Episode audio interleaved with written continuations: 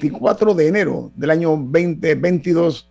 Es un placer para nosotros saludarles desde la capital de la República de Panamá en otra emisión más de Info Análisis, un programa que es presentado por por Café Lavazza, un café italiano espectacular. Café Lavazza, un café para gente inteligente y con buen gusto, presenta Infoanálisis. Gracias, Milton. Bueno, recuerden, este programa se ve en vivo, en video, en uh, la aplicación Facebook Live. También pueden eh, sintonizarnos en el canal de televisión 856, canal de cable onda, perdón, de, de Tigo, de igual manera, en la app de Omega Stereo para sus teléfonos móviles o celulares, la tecnología Android como de Apple también pueden eh, eh, sintonizar ahí Infoanálisis en Tuning Radio, que es otra aplicación, y no puede perderse usted, además, en radio abierta en toda la frecuencia de Omega Stereo a nivel nacional. Vamos a dar inicio a las noticias que son primera plana en los diarios más importantes del mundo. En, uh, iniciamos en Bolivia, donde la captura del ex jefe de la policía eh, en la frontera con Argentina ha marcado un hito. ¿Por qué razón? Porque este, este acusado eh, es el hombre señalado por la legitimi, legitimación, legitimidad, legitimación de eh, millonarias ganancias ilícitas que eh, le han llevado a que la DEA lo investigue. Entonces fue detenido, como dije, el ex jefe de la policía de Bolivia, la frontera con Argentina. Mientras en Honduras, la señora Xiomara Castro eh, tomará posesión como nueva presidenta de Honduras, convirtiéndose en la primera mujer en hacerlo el próximo 27 de enero. Y con ella regresa a la izquierda al poder tras 12 años de gobiernos conservadores. La nota dice que eh, han sido estos gobiernos señalados de cómplices con el narcotráfico y una eh, corrupción que se ha instalado en todos los niveles de las instituciones del país, con altos niveles de pobreza, como es Honduras. Mientras en Alemania, el jefe de la Armada de ese país dimite tras haber apoyado a Rusia en su experimento por enfrentarse con Occidente. Dice que es una eh, situación que se presenta en la relación que tiene ahora mismo Ucrania con Occidente y eh, Rusia, pero eh, dice que él también declaró que él criticaba a Berlín por negarse a administrar, a suministrarle armas a Ucrania. Mientras en los Estados Unidos se ordena salir de Ucrania al personal que ellos llaman no esencial de la embajada estadounidense en Ucrania ante la inminente amenaza rusa. Las eh, obligaciones también a aquellas personas que son familiares de los que trabajan en la embajada y de los trabajadores de la legación en términos generales, a quienes los Estados Unidos está pidiendo que se retienen, al igual que a todos los compatriotas estadounidenses que viven en Ucrania o que hacen negocios dentro de Ucrania. En Chile, dice que las autoridades reportan 13.774 contagios solamente ayer y la positividad sigue en aumento y llega ya a 13.61%. Eh, los totales de las personas que están afectadas por la COVID-19 en Chile ya llega a 1.934.204 casos y los fallecidos suman 34.474 más los 18 que fallecieron solamente ayer domingo. Mientras en Nicaragua hay un estudio que refleja que los, eh, los planes eh, de algunos jóvenes no contempla el tener hijos, no tener familia. Ellos agregan que prefieren un perro o los gatos, porque dicen, ellos hablan en términos de perhijos y gatijos, como perros y gatos, y como eh, un nuevo modelo familiar que la juventud nicaragüense está pretendiendo realizar. Mientras en Argentina, aumenta la tensión con la deuda de ese país. Argentina decidió pagarle esta semana 720 millones de dólares al Fondo Monetario Internacional, pese a la situación crítica por la que está eh, pasando con sus reservas. Tiene unas reservas muy exiguas. Se habla de que Argentina está en una crisis económica en cuanto a, la, a los fondos que tiene disponible el Estado argentino. Mientras que en El Salvador dice que se encontraría en estos momentos en el pico de la cuarta ola de contagios de coronavirus provocada por la variante Omicron, según dice eh, los nuevos, las nuevas proyecciones del Instituto de Métricas y Evaluación de la Salud de la Universidad de Washington. Mientras en Colombia, el Instituto Nacional de Salud, INS, confirma que se han eh, detectado ya un total de 5.740.179 casos de COVID-19, los cuales 147.396 permanecen activos. La cantidad de fallecidos por COVID en Colombia llega a 132.240 colombianos que han perdido la vida por la COVID-19. El diario El País publica una nota donde dice que ellos han tenido acceso a los archivos de la Policía de Espionaje Mexicana y comprobaron que durante los gobiernos del PRI, eh, a la policía política del PRI siguió los pasos de Gabriel García Márquez desde finales de los 60 y lo denominaban él que era un agente de propaganda eh, pro-cubana y pro-soviética a Gabriel García Márquez. Los diarios de los Estados Unidos, los Diga Camila, ¿te iba a decir algo? Sí, eh, aprovechando que estábamos hablando de eso, ya han matado a tres periodistas en México este año, eh, lo cual significa que continúa esa preocupante, eh, preocupante tendencia en el país norteamericano. Pero algo para tomar en cuenta, ya fue una mujer, la tercera asesinada este año. Estaba manejando hacia su casa y fue atacada en su vehículo. Ok, gracias por la información. Sí, en México eh, ya van varios que han perdido la vida, periodistas y también eh, fotógrafos que trabajan para medios impresos. Oiga, los diarios de los Estados Unidos, los principales, los tres principales titulan así. Vamos a comenzar con el diario The New York Times.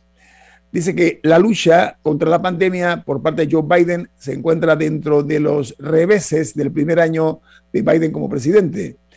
Mientras que dice que Biden ha acertado mucho eh, al incluir al menos una dosis de vacuna para la mayoría de los estadounidenses, pero eh, para efectos prácticos, eh, dice la nota que la capacidad de Biden para manejarse en crisis se vio en alguna forma localizada en imprevistos en cuanto a la previsión de los casos de virus y la falta de enfoque en las pruebas y el temor a destruirse políticamente o a ser destruido políticamente. Mientras el Washington Post titula, Estados Unidos amenaza con el uso de un novedoso control de exportaciones contra Rusia. Se menciona que si Moscú invade a Ucrania, los Estados Unidos pueden poner eh, restricción a la exportación de cualquier producto que contenga semiconductores fabricados con herramientas estadounidenses o diseñados con eh, softwares en, cuanto a la postura que va a adoptar los Estados Unidos según los funcionarios del Departamento de Estado. Mientras el diario The Wall Street Journal, su principal titular es El suministro de alimentos de Estados Unidos está bajo presión. Las semanas de que los trabajadores se reportan enfermos han aumentado y se han sumado a las continuas interrupciones en el suministro y transporte de alimentos lo que hace que los estantes de las tiendas comestibles sean más difíciles de llenar en todos los Estados Unidos.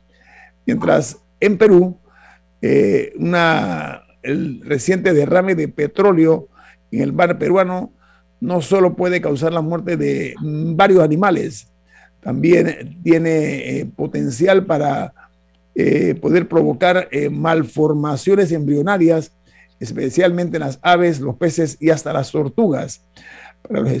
Para los, expertos, la fauna eh, marina tardaría unos 10 años en recuperarse por el petróleo. Y añade que la marea petróleo se puede ver a medio kilómetro de la costa en alta mar. Imagínense ustedes el tamaño, las dimensiones de ese derrame. Mientras en Guatemala, la principal noticia es que los transportistas anuncian un paro nacional a partir de hoy, a las 6 de la mañana, para que el gobierno deje sin efecto un acuerdo eh, sobre seguro obligatorio y responsabilidad civil contra terceros por parte de los transportistas. Mientras el Reino Unido, el primer ministro Boris Johnson eh, está en alerta roja en cuanto a la investigación de lo que han denominado el Party Gate, que es otra cosa que la fiesta que se dio en, el, en, la casa que ocupa oficialmente, eh, que es eh, muy conocida, Downing Street, ¿no? Ahora, dice la nota que los analistas consideran casi inevitable que se dé la moción de censura cuando se hagan públicos los, uh, las eh, investigaciones sobre los eventos que se dieron en medio del coronavirus en Downing Street. Camila, ¿qué le parece? Bueno, ya hay personas hablando de su reemplazo. Yo veo muy difícil que ante, incluso ante las críticas de miembros de su propio partido, que él pueda permanecer en el cargo a largo plazo. ¿Los Tories? Por eso. ¿Lo ves?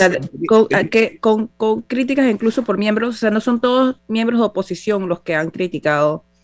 Eh, es que él ha tenido varios escándalos. Este es, este ha sido quizá el más explosivo, pero él ha tenido varios. Y, y ha causado más que indignación, o sea, ha causado una, rabia muy profunda en mucha gente, una, ira, perdón, muy profunda, eh, por el momento en que se dio. Y yo no sé si él sobreviva a esta.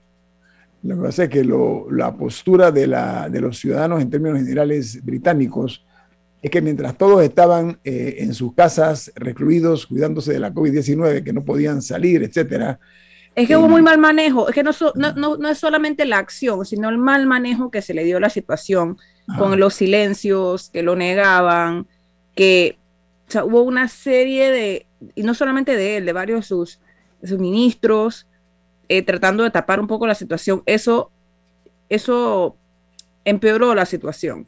Hay un tema de confianza entre el gobernante y, y, aquello, y aquellos eh, de los que está a cargo que se rompió en este caso y veo muy difícil que esa legitimidad un poco que le ha perdido lo ayude siguiendo más adelante. No sé qué tan efectivo puede ser en, en otras situaciones. Hay que ver que, que, el primer ministro Boris Johnson es un primer ministro muy peculiar. Eh, a pesar de su forma bastante payasesca de conducirse, conecta con el electorado. Y las acusaciones que se le han hecho son graves, sobre todo en Gran Bretaña.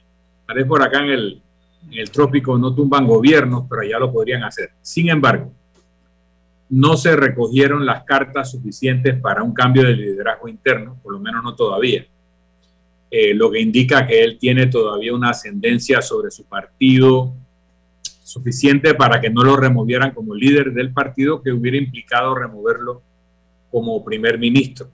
Lo segundo es que las medidas de liberación de las restricciones del COVID, como muy bien apuntó Camila en su momento, parecen indicar un gobierno preparándose para un adelanto electoral, en donde quiere complacer a un sector del electorado que está en desacuerdo con las restricciones del COVID y que normalmente vota por los conservadores. Lo tercero que tengo que decir es que este tipo de crisis, más grave todavía, ya la vivió Boris Johnson cuando le empezaron a renunciar ministros y parlamentarios al partido, incluyendo su propio hermano. Y llamó una elección y la ganó abrumadoramente. Ahora, no tiene con él a Dominic Cummings, que era su, su gran cerebro detrás y probablemente Dominic Cummings esté conspirando contra Boris Johnson. Pero eh, yo creo, Camila, como tú más o menos lo dijiste, esto va a depender de la voluntad popular. Y yo veo a un Boris Johnson que no va a esperar a una moción de censura, sino que va a llevar el caso ante el electorado. Ahora, Boris Johnson es un personaje lúdico, es un personaje, en cierta forma, hasta caricaturesco, ¿no? La forma como él se maneja eh, poco sobrio y eso es parte de los comentarios que se hacen en Inglaterra y en Europa. Vamos al corte comercial. Esto es Info Análisis, un programa para la gente inteligente.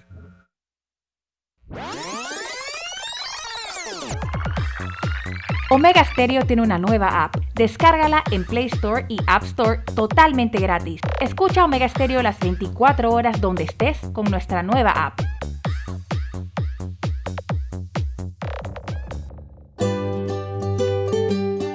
En la vida hay momentos en que todos vamos a necesitar de un apoyo adicional.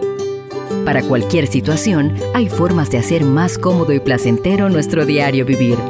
Sea cual sea su necesidad, en Hogar y Salud los apoyamos haciéndole la vida más fácil, porque contamos con la experiencia necesaria para recomendarle lo que usted necesite. Recuerde, Hogar y Salud les hace la vida más fácil. Visite nuestras nuevas sucursales en Villa Zaita al lado del Super 99 y en Cativa Colón al lado del Super Extra. Estamos abiertos en todas nuestras sucursales del país y le hacemos su entrega de forma gratuita en Panamá Centro. Para mayor información, puede consultar en Instagram y Facebook.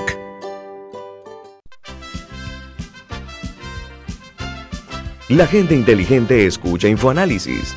Los anunciantes inteligentes se anuncian en InfoAnálisis. Usted es inteligente.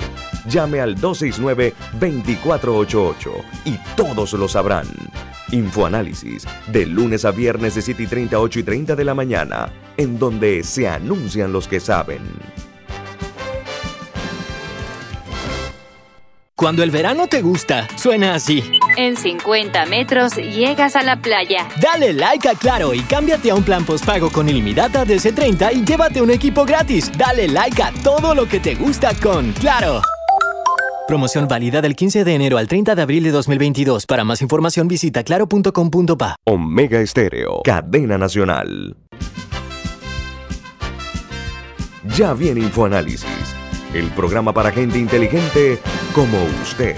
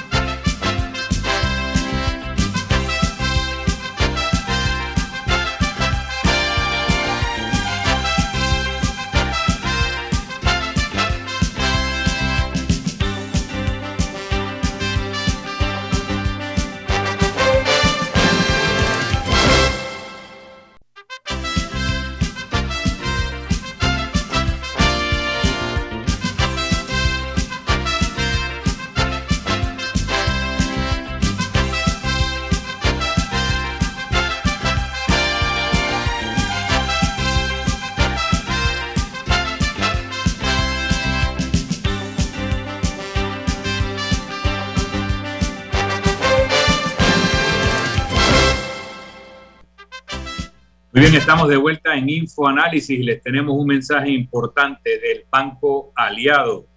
En Banco Aliado te acompañamos en tu crecimiento financiero. Ahorra con tu cuenta Más Plus, mejorando el rendimiento de tus depósitos. Banco Aliado, tu aliado en todo momento. Bueno, amigos, Visita la página web de Banco Aliado a través de www.bancoaliado.com y sigue a Banco Aliado en las redes sociales como arroba Banco Aliado. Banco Aliado, tu aliado en todo momento. Vamos a compartir con ustedes la información correspondiente a los resultados que ha generado eh, el sistema eh, del Ministerio de Salud en cuanto a la COVID-19. Ayer se registraron 15 nuevas muertes por la COVID-19 para un total de 7.598 fallecidos y eh, además eso en las últimas 24 horas 15 y los casos activos ya llegan a 83.345 para un total de 644.603 casos de la COVID-19. Eso es a grosso modo la información que nos ha facilitado el Ministerio de Salud a través del, eh, del Departamento de Epidemiología de la, de la, del Ministerio de Salud. Eh, Milton y Camila, hay una disyuntiva acerca de los carnavales, si van o no van los carnavales. Don Rubén, buen día, ¿cómo está? Bueno, buen día, Guillermo. Yo creo que ese tema no deberíamos ni, ni discutirlo. Eh, precisamente porque eh, es, increíble pensando en celebrar carnavales en medio de la incertidumbre que genera esta, esta pandemia. Sí, eh, estaba esperando que el, invitado nuestro esta mañana se conecte al video y al audio para proceder con la entrevista, pero por el momento, Milton, ¿usted cómo ve el tema de los carnavales para efecto los alcaldes que tienen que tomar decisiones? Ayer decíamos que el alcalde de las tablas dijo que él no estaba de acuerdo con que se los carnavales. ¿Usted qué opina? Mientras otras áreas sí han dicho que van los carnavales. ¿Usted cuál es su opinión, don Milton? No, yo pienso que los carnavales más famosos del mundo, que son los de Brasil, han anunciado que pospondrán sus desfiles para abril o mayo, lo que indica que eh, las ciudades más importantes están tratando de pasar el pico de contagio de esta cepa, Omicron, para poder producir este tipo de eventos que ya se cancelaron el año pasado. Así que me parece que la reacción del alcalde de las tablas es la prudente, de que hay que cancelar o por lo menos posponer cualquier evento masivo hasta que pase este pico de contagio. La disyuntiva aquí es economía o salud. Esa es la, la, la que está de por medio, Camila. Se pueden tener las dos, haciendo, si imitamos a Brasil y tenemos los desfiles y por lo menos la parte alegórica eh, que puede alimentar un poco la economía de ciertas ciudades en el interior en otro mes. Pueden agarrar el mes más lento del año e introducirlo así. Así como Panamá se inventó que hacer Black Friday en septiembre, cuando Black Friday tiene una razón para hacer en noviembre, tiene una razón por la que era un fin de semana específico, y aquí dijimos, no, pero mejor en septiembre, que es un mes lento de ventas, vamos a poner, vamos a inventárnoslo ahí y ponemos un Black Week. Ya ni siquiera es un Black Friday, era un Black Week. Se puede hacer lo mismo. Escogemos otra fecha y, y ya. para, para, así uno puede tener las dos cosas, no expones a una población, porque algo importante es que las poblaciones del interior tienen menos acceso a eh, centros hospitalarios que la gente en la capital. O sea, la gente en la capital iría para allá pero cuando se van, queda, hay, hay, provincias que nada más tienen un gran hospital. Entonces, es un riesgo para las personas del interior eh, que uno puede mitigar y también al mismo tiempo generas algún tipo de inyección económica. Quizá no tanta como si lo hicieras el primero de marzo, como está estipulado en el calendario, pero es una manera de, balancear ambas cosas. Aunque siento que... hay temas más importantes para la economía también que el carnaval, que no veo que le demos tanta preponderancia como el carnaval. Pero mira que en Sudamérica, algunos países de Sudamérica, ahora que vienen las vacaciones, están temerosos que eso incremente la cantidad de casos de la COVID-19 y de la Omicron. Entonces, lo que están ahora mismo es tratando de ver cómo posponen eh, o le dan más largas a las vacaciones para no correrse este albur, ¿no? De que de repente los casos que son muchos, si vemos en Chile está altísimo, Colombia está altísimo, Argentina, o sea, el cono sur, exceptuando Uruguay, que aunque ha crecido, no está a esos niveles, ni tiene tampoco la cantidad eh, de habitantes que tienen estos otros dos países que mencioné, eh, pues están en una franca situación eh, crítica. Así que yo creo que la propuesta que tú haces, Camila, me parece más inteligente que práctica que más o menos lo que tú también señalas, Milton, ¿no? De que, de que por qué no mirarnos en ese espejo de Brasil que ha decidido hacer en algunas ciudades eh, sus carnavales en, fechas posteriores. Creo que en el, Zambódromo iban a hacer algo cerrado, ¿no? O leí algo al respecto. ¿Ustedes están enterados, Milton o Camila? Lo de Zambódromo. El tema de, si hacerlo sin público no resolvería el, aspecto económico, porque lo que los carnavales eh, producen para efectos turísticos el traslado de personas, personas, los eventos masivos, los bailes, el consumo eh, de bebidas y alimentos. Entonces, si tú haces carnavales, solo el desfile, sin público, eh, vas a tener todo el gasto y nada del ingreso. Eso fue lo, que pasó con Fiestas Patrias, con, los desfiles de Fiestas Patrias bueno, en el caso de las fiestas patrias había que rendirle honor a la patria en alguna forma, ¿no? sí, no, pero lo que digo es que ahí se hicieron cerrados y hay personas que participaron, que, lo, que prefirieron el modelo y que dijeron que les gustaba, pero es innegable que uno veía las imágenes y estaban, creo que los papás de los niños y, y algunas personas muy, con muy férreo amor, porque estaban vacíos. Entonces, eso, eso a los vendedores de comida no les significó nada. Nada, y tal vez pérdida porque pudieron haber comprado comida que no vendieron. Entonces, el, el asunto es, si se quiere celebrar una fecha o conmemorar una fecha, ¿cómo se hace? Hay mil formas de hacerlo. Si ese evento va a tener un efecto económico positivo como lo tenían antes, pues encerrados no. Entonces la decisión está en hacerlo o no hacerlo por el aspecto de la responsabilidad de la fecha histórica, es un tema. Y hacerlo o no hacerlo en cuanto al efecto económico, definitivamente, hacerlo controlado, cerrado, circuito cerrado, no tendrá ningún efecto económico positivo. Y eso es, eso es así. Bueno, un, un tema idiosincrático también, ¿no? La idiosincrasia eh, de la suerense, no únicamente en las tablas, en las tablas eh, es, tal vez el epicentro, pero hay otros carnavales eh, un poco más chicos que también son muy divertidos y que son, que asiste muchísima gente a esos lugares y es una inyección económica muy importante la que dan los, las actividades carnestológicas, ¿no? Entonces... Entiendo, entiendo que en la época de los carnavales, muchos jóvenes que se iban a estudiar a los Estados Unidos no estaban en Panamá. Mm. Así que en el Club Unión se inventaron los carnavalitos y lo hicieron en una fecha donde ya estas personas podían venir. Entonces probablemente acá habrá que extender los carnavalitos a otra fecha para, hacer la parte esa festiva y de actividad de consumo económico, etcétera, y eh, dejar pasar los carnavales eh, incluso planteando unas fechas generales para los famosos o los supuestos carnavalitos que estamos haciendo hipótesis y que el martes de carnaval las personas decidan trabajarlo para tener en fondo esa, ese día libre. ¿no? O sea, se puede hacer un acuerdo general con el sector privado y el gobierno para que las fechas eh, libres que antes se daban para carnavales se trabaje, se acumule el tiempo para poder aplicarlo en otra fecha del año en donde se iría todo el mundo de asueto. O sea, hay que empezar a plantearse esas ideas por una circunstancia extraordinaria como es la que estamos viviendo.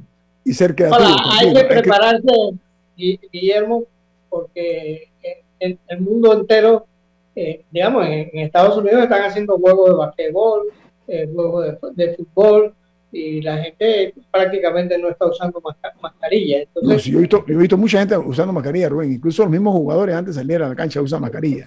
pero pero eh, eh, Inglaterra acaba ya de, de, de, abrir todas las actividades.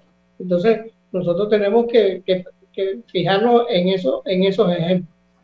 Ok, ya nuestro invitado se conectó. Vamos eh, primero a cumplir los compromisos comerciales y a regreso vamos a, a tener aquí el gusto de contar con la presencia de un importante invitado aquí en Info Análisis. Este es un programa para la gente inteligente.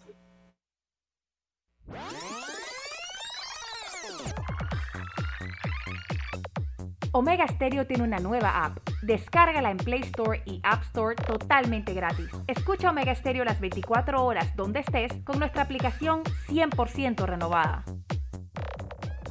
Si desea que sus colaboradores trabajen desde su casa, podemos ayudarle.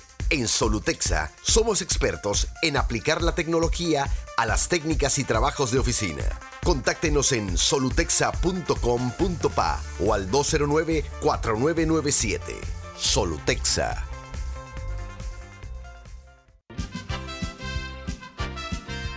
Ya viene InfoAnálisis, el programa para gente inteligente como usted.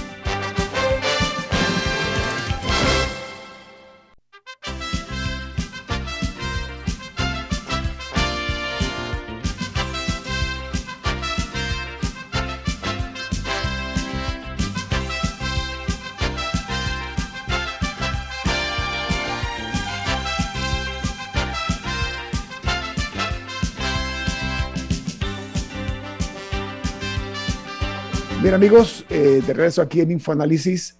Eh, yo tengo que retirarme por un compromiso que tengo previamente adquirido. Así que quedan ustedes en la grata compañía de Milton Enríquez, Camila Dames y Rubén Darío Murgas y un invitado que tenemos que ojalá que conecte el micrófono porque no, no estamos escuchando su, su voz. Así que eh, a ver si eh, hacemos la prueba de audio con el invitado. No, no se escucha, tiene que poner, activar su micrófono. Milton, lo deja usted entonces. Sí, gracias, Bueno, nosotros queríamos hablar con Julio Bermúdez Valdés, que es un periodista y biógrafo, eh, escritor, eh, sobre una figura eh, que ha tenido un gran impacto en, en, Panamá por décadas, que es don Rubén Darío Sousa. Rubén Darío Sousa, que falleció hace pocos días a los 98 años, fue el dirigente histórico del Partido del Pueblo, el Partido de los Comunistas Panameños, y eh, jugó un papel muy importante en distintos eventos eh, de nuestra historia, en el 9 de enero eh, del 64, en las luchas de los años 70 para la recuperación del canal, jugaron un papel estratégico de alianza con el gobierno del general Omar Torrijos, pero también yo creo que el Partido del Pueblo, en su visión del mundo y en su proyecto histórico, también contribuyeron a que en Panamá no se extendiera eh, la guerra civil que en algún momento incendió Centroamérica. Así que eh, creo que hay que hablar mucho de don Rubén Darío Sousa en sus luchas sociales, todas las veces que fue preso, que tuvo que vivir en la clandestinidad bajo seudónimo eh, y el papel que jugó. A mí me tocó conocerlo y conversar con él eh, varias veces en los, la década del 2010 al 2020 y puedo decirles que en tal vez 2017 eh, que tuvimos una reunión en el Ministerio de Gobierno, don Rubén Darío, que ya tenía por lo menos 94 95 años, vino acompañado por otros miembros del Partido del Pueblo y cuando subió, subió por la escalera del ministerio, no estaba funcionando el elevador, cuando bajó, bajó por esa misma escalera, una escalera alta porque tiene los techos altos de ese ministerio, y creo que el único que no le faltó el aire, ni al subir ni al bajar, fue a don Rubén Darío Sousa, que tenía 94 95 años. Así que un hombre vigoroso hasta el final, que tenía las ideas muy claras y los pies en la tierra. Y muchas veces cuando en discusiones de análisis político eh, hablábamos de tal o cual escenario, él le gustaba decir, las cosas no son como uno quiere, son como son y los análisis tienen que hacerse en base a cómo son las cosas, no como uno quiere que sean. Me parece que una eh, mentalidad muy concreta, Rubén, tú lo habrás conocido y era tu tocayo. Podrías elaborar un poco más y vamos a confirmar si Julio ya tiene audio. Bueno, yo tengo un, testimonio con, con don Rubén Darío Sousa. Después que pasó la invasión, yo tuve una conversación eh, eh, privada con él y él él me confesó algo que yo creo que es el momento de que, de que yo lo, lo revele. Y es... ahora, ahora sí. Muy bien, Julio, estás al aire, pero Rubén estaba haciendo un comentario y te pasamos la palabra. Y, don Rubén Darío Sousa eh, me dio el siguiente testimonio, que cuando venía, eh, antes de llegar la, eh, la invasión, eh, Gorbachev eh, los, llamó a ellos y les aseguró que eh, iba a venir la, invasión, pero que a ellos no les iba a afectar nada. Y efectivamente, eh, Milton, vino la invasión y ningún miembro visible del Partido Comunista fue perseguido fue metido preso en ese, en ese, en ese momento. Porque Gorbachev eh, eh, dijo que la invasión iba a tener la característica de que iban a perseguir a, los comunistas y bueno, le aseguraron que no iba a ser así y así fue. No persiguieron a los comunistas. Eh, yo quería dar ese testimonio eh, ahora que acaba de fallecer don Rubén Darío Sousa, porque él me lo, me lo dio a mí. Don Julio Bermúdez, eh, escritor, periodista, biógrafo, escribiste una reseña recientemente por el fallecimiento de don, Rubén Darío Sousa. Hablaste del seudónimo que llevaba en los momentos de clandestinidad. Cuéntanos un poco más sobre la figura de Rubén Darío Sousa, líder de los comunistas panameños, aun cuando no llevaba el cargo de secretario general ni presidente, siempre fue el líder de los comunistas desde que él y su hermano asumieron el liderazgo en los años 40, 50. Cuéntanos un poco más. Sí, mira, este, de todos modos, o sea, muchas gracias por la, invitación. Eh, de repente habrán otras personas y sobre todo su organización que pueda, eh, profundizar un poco más en las cosas que yo voy a decir. Pero la muerte de una personalidad como la de Rubén Darío Sousa abre espacio para el análisis no solamente del individuo como tal, sino para la época. Cuando porque Sousa es en realidad la continuidad de un, proceso de lucha que desarrolla el pueblo panameño prácticamente desde 1900. La reafirmación de su soberanía, la reafirmación de la jurisdicción por el 1.432 kilómetros cuadrados que llevaba que Estados Unidos había conculcado colonialmente al país. Y es además la reafirmación o la expresión de una lucha por los derechos sociales del pueblo panameño. Y comienzo diciendo que, por ejemplo, él nace el 25 de septiembre de 1923 y un mes antes de su nacimiento eh, se estructuraba en Panamá el movimiento de acción comunal, un movimiento que ya comenzaba a reclamar para el país eh, sus derechos nacionales. Tenemos aquel, aquel lema de hable en español y cuente en Balboa, ¿verdad? Y cómo en ese mismo periodo vas a encontrar ya algunas manifestaciones de los panameños eh, de rechazo ¿verdad? A, la, situación colonial que vive el Panamá. Un hombre de 98 años, de 98 años, que prácticamente comenzó a los 20, en una lucha como esta, es una persona meritoria, no solamente por el periodo de tiempo que lleva, sino por lo que eso representa. usa comienza, como hemos dicho en la reseña, comienza su batallar en los años 40 en, plena, en pleno movimiento antifascista. Acordémonos de que estamos hablando de la etapa de la Segunda Guerra Mundial. Hay un movimiento antifascista que aquí, en el caso de Panamá, tuvo muchos adeptos. Y es el Instituto Nacional, el Colegio Instituto Nacional Unido de Águilas, ese centro donde se van a poner en contacto toda una serie de expresiones revolucionarias, entre esas la marxista leninista, que eh, va, a tomar, va a ir tomando forma a lo largo de la historia del país.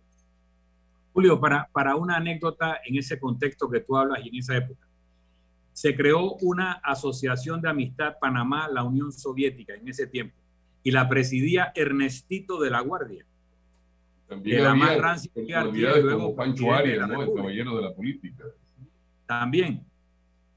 Claro. Y con ellos se entendía Arias, Pancho Arias, dentro de las biografías que ha elaborado, por ejemplo, el Salamín, eh, fue uno de, los, de los hombres que planteaba la necesidad de la, de, la, apertura de las relaciones de Panamá con, con la entonces Unión de Repúblicas Socialistas Soviéticas. Sousa representa en realidad la parte de la historia de este país que no se ha contado.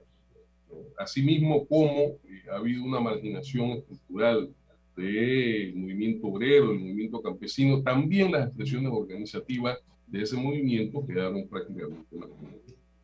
Decía que a partir de los años 40, eh, Sousa hace parte de una generación que va a producir eh, organizaciones como el Magisterio Panameño Unido, creo que más adelante la Federación Sindical, pero fundamentalmente la Federación de Estudiantes de Panamá, que se funda el 27 de octubre de 1943 y entre los cuales está precisamente Rubén Darío Sousa. Pero Sousa no se queda dentro de las propuestas estrictamente eh, democráticas. Sousa va mucho más allá. Sousa es un hombre que, ha, que se ha forjado, que ha crecido en, las bananeras. Sousa era hijo de, de Cleto Manuel Sousa, un, panameño de origen portugués, y una mujer de origen guainí, una chiricana de origen guainí, Felicita, Felicita Batista, ¿verdad? Que es la, con sus trabajos de fonda, como muchos panameños para ganarse la vida, lo lleva hasta Chiriquí, carga con su hijo, y en Chiriquí Sousa tiene la posibilidad de ponerse en contacto con la realidad, con el drama que vivían sobre todo las bananeras. Así que cuando Sousa llega a, la ciudad de Panamá, ya hay en, su, en, su, en, su, mente, ya hay en su registro, ¿verdad? Todo ese escenario de marginación, de injusticia social, etc. Y él va a incorporarse dentro de las organizaciones que existen en ese instante a el Partido del Pueblo con la que va identificando sus posiciones, sus concepciones sociales. Sousa en esos momentos dirigía el partido Celso Solano Arias, eh, ya había, eh, eh, es importante anotar que el, el, el, Partido Comunista en Panamá tiene, caracteriza por tres fases. En 1930, con Cristóbal II a la cabeza, se funda el primer Partido Comunista que tiene variantes y en 1943, el 4 de abril, se funda el Partido del Pueblo, pasa otro nombre, pero no es solamente el cambio de nombre, hay un cambio de concepción, ¿verdad? Que ellos califican como una concepción broderista eh, de capas medias que no tocaba las expresiones revolucionarias a las que aspiraba el sector que encabezaba Sousa. Y eso es lo que va a llevar, ¿verdad? Entre 1943 y 1951 a una lucha interna dentro del partido destinada a recuperar o a incorporar a la lucha del partido lo que ellos llaman el marxismo-leninismo como este, eh, eh, concepción revolucionaria. Y es que encabeza ese movimiento precisamente Rubén Darío Sousa. En abril de 1951 se realiza en la, sede de la Sociedad Francesa, la que queda aquí en Cayo, Caledonia, el tercer congreso del partido. Y en ese tercer congreso se van a definir muchas cosas, no solamente la Secretaría General, y aquí va, va la anécdota que a la que hacemos alusión en la, en la, en la biografía o en la reseña que publicamos hace algunos días, quienes van a disputar la Secretaría General del Partido del Pueblo son Rubén de Jesús y Rómulo Escobar Betancourt, porque Rómulo Escobar Betancourt también era parte del Partido.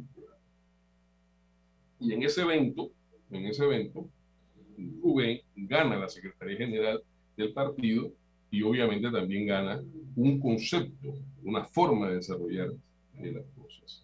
¿Ellos eran amigos y se mantuvieron amigos después de esa competencia o ahí rompen su amistad? Sí, cómo no, cómo no, claro que sí. Este, eh, fueron amigos toda la vida, ¿eh? fueron amigos toda la vida. En, varias conversaciones que tuvimos con, con Rubén Darío Sousa, eh, siempre se hacía alusión a sus, a sus encuentros, a, su, a, la forma en cómo departieron copas ¿no? y, y las cosas que se decían los unos a los otros en el marco de esa trayectoria que habían prácticamente compartido. Pero pero Rómulo Escobar Betancur acabó luego en la coalición patriótica con Samuel Augusto Boyd. Este, Rómulo Escobar Betancur luego acabó como mano derecha, asistente de Samuel Augusto Boyd en la coalición patriótica y luego en el gobierno de Torrijos. ¿Eso no los distanció, esos cambios de posición política de Rómulo Escobar Betancur? Puede que en el, el, momento, puede que en el momento haya habido distancia, eso no, no, no te lo puedo precisar ¿verdad? Pero lo que sí es cierto es que cada vez que hubo eh, necesidad de, intercambiar criterios frente a lo que eh, pasaba en el país, estas personas se, se sentaron. Mira, yo quiero hacer énfasis en un aspecto. Julio, vamos a un cambio un momentito. A la vuelta seguimos conversando contigo sobre don Rubén Darío Sousa, líder histórico de los comunistas panameños. Vamos a un cambio. Esto es Infoanálisis, programa para la gente inteligente. Omega Stereo tiene una nueva app. Descárgala en Play Store y App Store totalmente gratis. Escucha Omega Stereo las 24 horas donde estés con nuestra aplicación totalmente nueva. Cuando el verano te gusta, suena así. En 50 metros llegas a la playa. Dale like a Claro y cámbiate a un plan postpago con ilimitada de 30 y llévate un equipo gratis. Dale like a todo lo que te gusta con Claro. Promoción válida del 15 de enero al 30 de abril de 2022. Para más información visita claro.com.pa. Ya viene InfoAnálisis, el programa para gente inteligente como usted.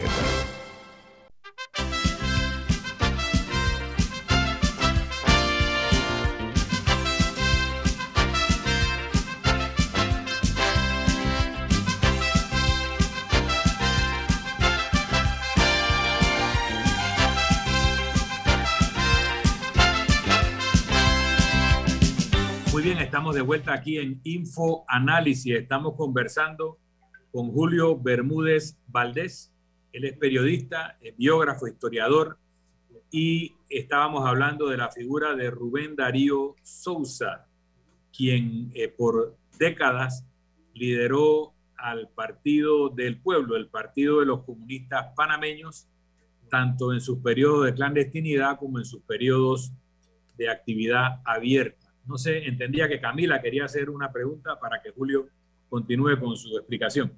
Sí, eh, me gustaría hacer una pregunta un poco de contexto, ya que la historia del Partido del Pueblo y, de, de este Partido Comunista en Panamá es muy poco contada. Entonces, muchos oyentes puede que no tengan un contexto un poco de lo que estamos conversando. Entonces, nada para muy brevemente entender cuál era un poco como la, posición del, Partido del Pueblo en el país, cuáles eran como sus principales objetivos o, sueños, por decirlo así. O sea, si el partido hubiera podido gobernar, más o menos, ¿qué es lo que habría implementado y qué llevó a su, a su desaparición? Porque ya hoy Panamá no tiene un partido ni siquiera, de, bueno, actualmente de izquierda porque el FAT desapareció. Eh, déjame complementarte ahí, Julio, para, para tu explicación. Quiero que agregues que a mí alguna vez me dijeron que el Partido del Pueblo no era un partido electoral, era un partido político y que aunque no participe electoralmente, existe. ¿Y cuál es la diferencia? Y también que vi en algún evento de celebración de aniversario a personas que son militantes distinguidos de otros partidos y que me decían que son gente con doble carné. Explícanos el doble carné.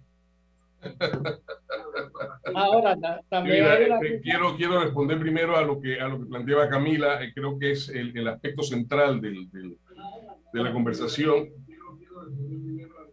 y es el problema de lo que conceptualmente representa Rubén Darío Sousa para este país.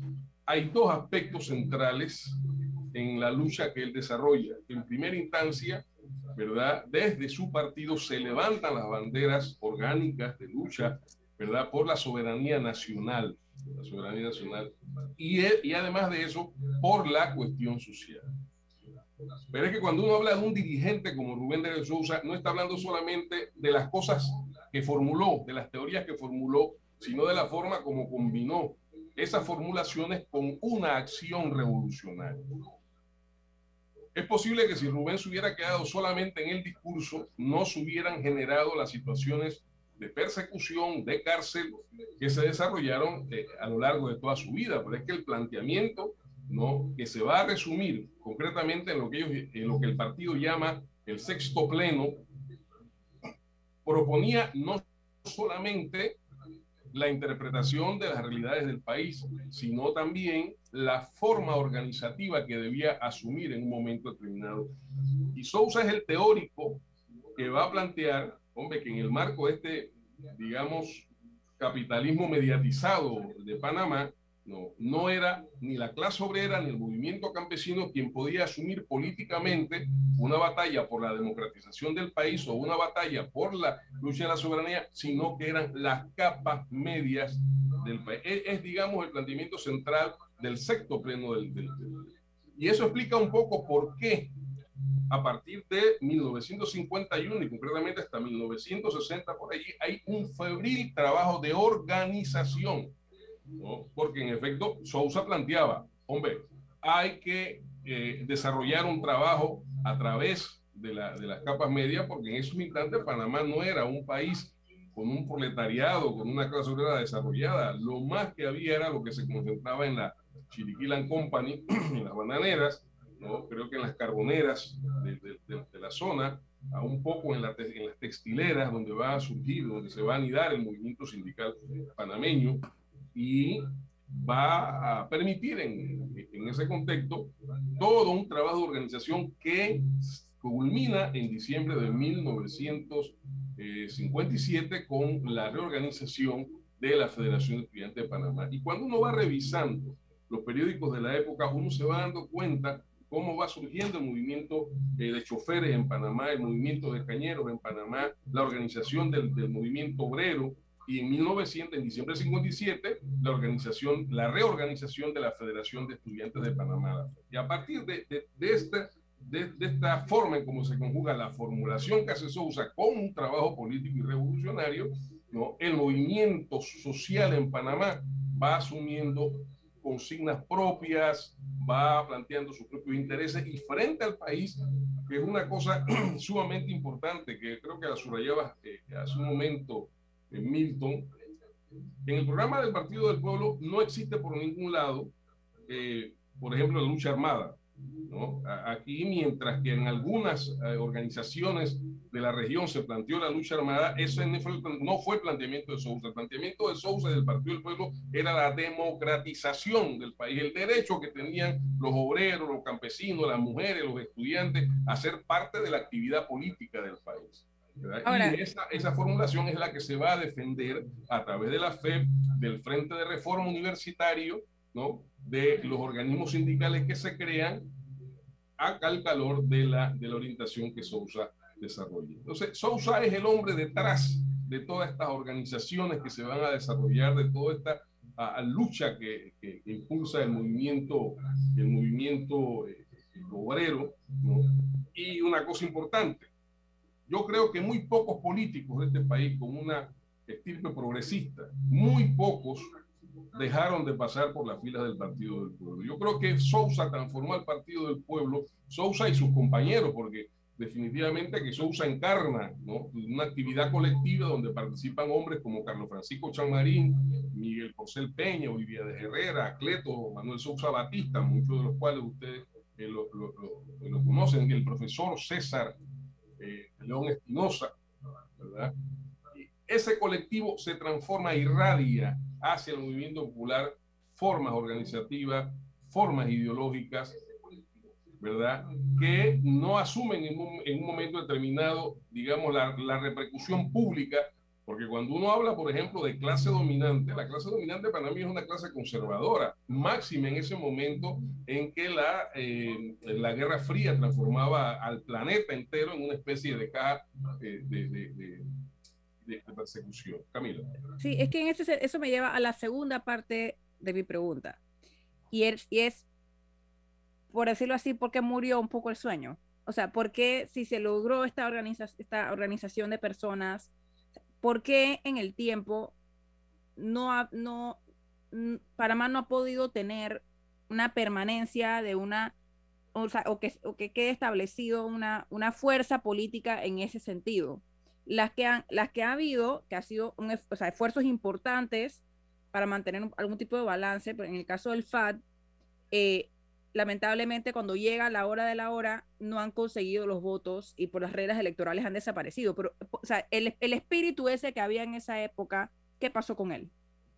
¿Dónde quedó toda esa gente? Hay, hay, una cosa eh, muy importante tu pregunta, Camila, porque de alguna forma la, la situación que el país vive. Es un hueco que Panamá tiene, en especial comparado con el resto de la región. Entonces, ¿qué pasó ahí? Las, las limitaciones políticas de, la, de la, época eh, establecen eh, algunas formas de conducta.